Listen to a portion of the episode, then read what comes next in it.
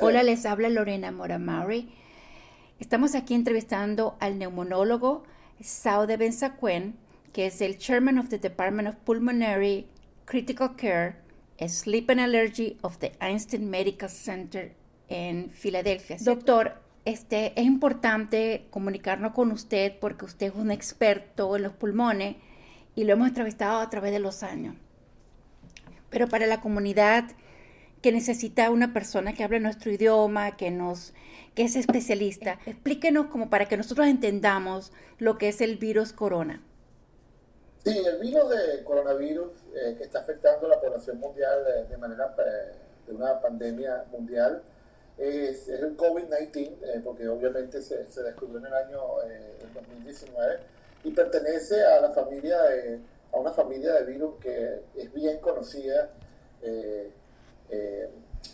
que se llama coronavirus.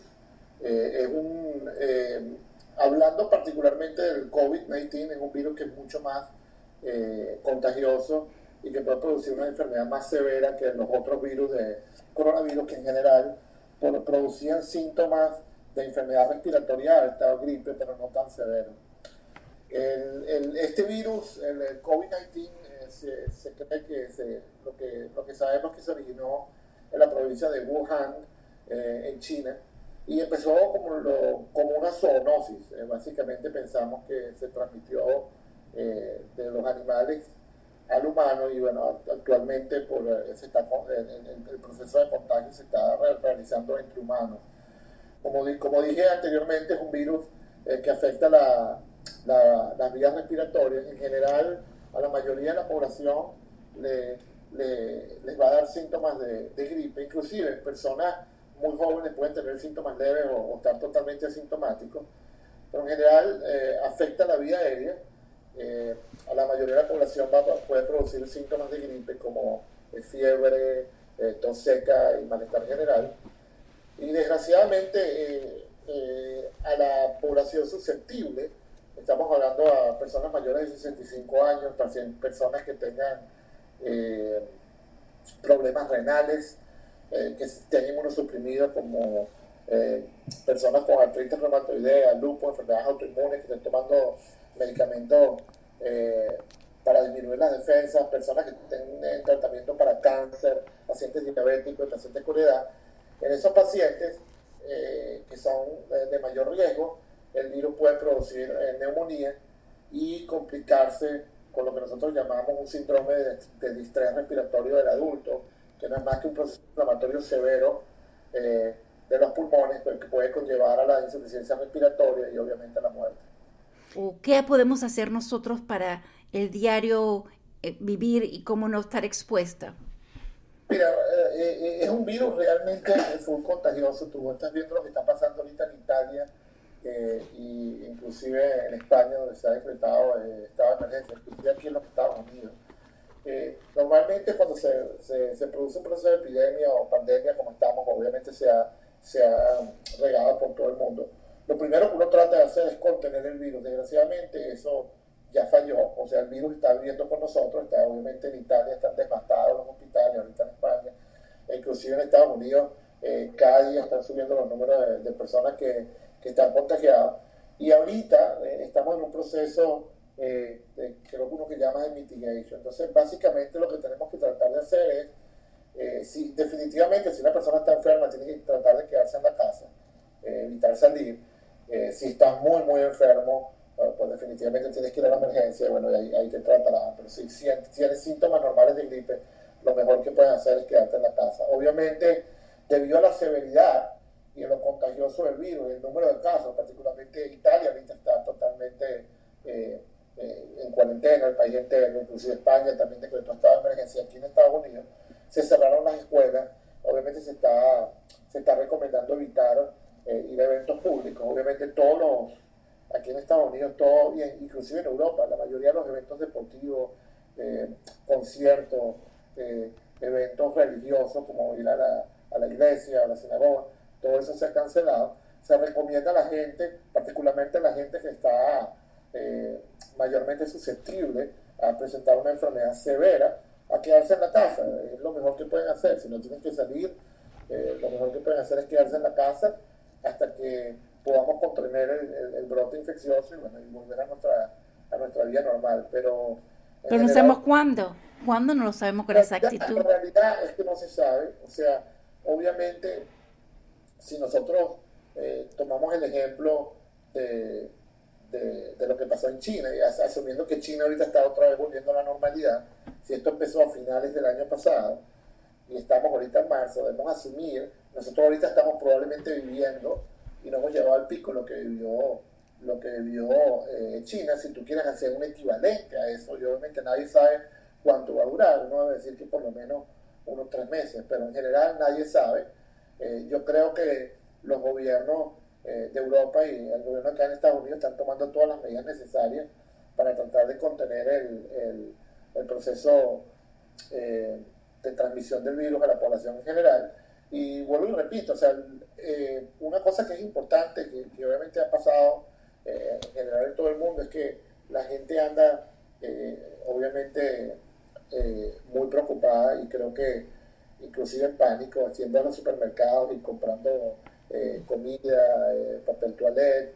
Y lo primero que quiero, quiero hacerle entender a la gente es que eh, este virus a, la, a la población en general no lo va a matar. O sea, probablemente te vaya a gripe y te vayas a, y obviamente te vayas a, a, recuperar de eso.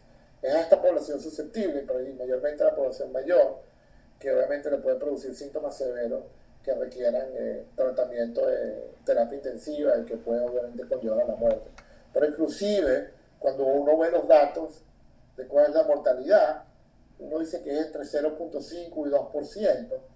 La realidad es, yo particularmente creo que como hay, debe haber gente que está asintomática o que tiene pocos síntomas, entonces en general yo creo que la mortalidad al final, y eso es algo muy personal, lo que yo creo, va a estar más hacia el 0.5, quizás el 2%.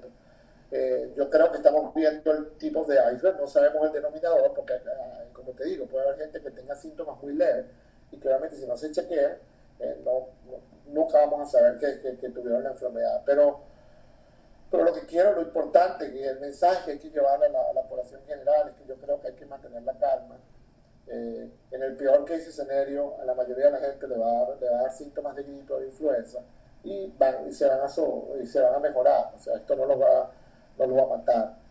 Eh, sí creo que la gente eh, susceptible, mayores de 65 años, con, que tengan inmunosuprimidos, que tengan problemas de cáncer, que tengan problemas respiratorios, que tengan enfisema, que tengan asma, que tengan problemas pulmonares, bueno, esas, esas personas tienen que cuidarse más y, y, lo que deberían hacer ahorita es evitar, eh, si se pueden quedar en la casa, quedarse en la casa. Aquí, por ejemplo, ahorita donde yo estoy en Pensilvania, la mayoría de los colegios están cerrados, eh, eh, la mayoría de, la, de, los eventos públicos están, están, están eh, los cancelaron.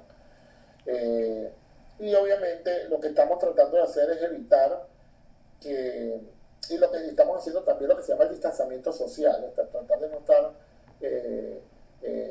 obviamente no ir a eventos sociales y tratar de mantener una distancia entre la las personas para de esa manera evitar eh, que el virus se propague y, y, de esa manera tratar de evitar que se genere un pico de, de personas que están enfermas que vayan a la emergencia como, como pasó en Italia, como está pasando ahorita en España. Esa, esa es la idea, ¿no? Eh, realmente, como lo dijo el doctor, el doctor Fauci hoy en, CNN, no, no, estamos todavía al pico de la, de la, de, del contagio de la enfermedad, pero la idea es tratar de que esa curva infecciosa pues se aplane y aunque se pueda, eh, pueda permanecer con nosotros el virus por un tiempo mayor, que el pico no sea tan alto para que de esa manera no se agoten los recursos que tenemos, sobre todo en el hospital, en la terapia intensiva, para poder atender a los pacientes que tienen enfermedad más severa. Entonces, doctor, algo adicional que nos quiera decir acerca La preocupación de la población en general y la ansiedad, y es normal, porque imagínate que tengas una enfermedad donde hoy en día no hay una vacuna y no hay una cura. Yo, yo sí creo que eh, en un futuro, eh, espero que no sea un futuro muy lejano, vamos a tener ambas. Espero que en ese momento no sea muy tarde, pero obviamente el no tener un tratamiento, como por ejemplo tenemos para, para la influenza, que es el Tamiflu, genera ansiedad. Pero por otro lado, quiero mandar un mensaje a la población en general para que, como, como, como diríamos en, nuestra, en nuestros países, que no cunda el pánico. O sea, la mayoría de la gente, en el peor case escenario, así tenga el coronavirus, va a sobrevivir al coronavirus. Desgraciadamente va a haber un porcentaje de personas que... Sí, que son, eso ese, ese porcentaje que me dice... Otra pregunta que me da, ¿le puede dar a personas jóvenes? Desgraciadamente sí. Sí hay personas jóvenes que que se han contagiado con el virus y que inclusive eh, pueden tener una enfermedad severa, inclusive morir, pero no es lo más común. A la población en general... ¿Qué pasa a los, los jóvenes que, que fuman el, va, el, vapor y que, que están fumando cigarrillos? obviamente... Eh, eh, y son jóvenes, ¿no? Cualquier persona que, que, tenga un proceso respiratorio de base, y obviamente si tiene te contagias con este virus y estás con vaping, que también te puede afectar el pulmón, tienes mayor riesgo de complicarte desde el punto de vista pulmonar. Ojalá y la población deje de hacer vaping, ¿no?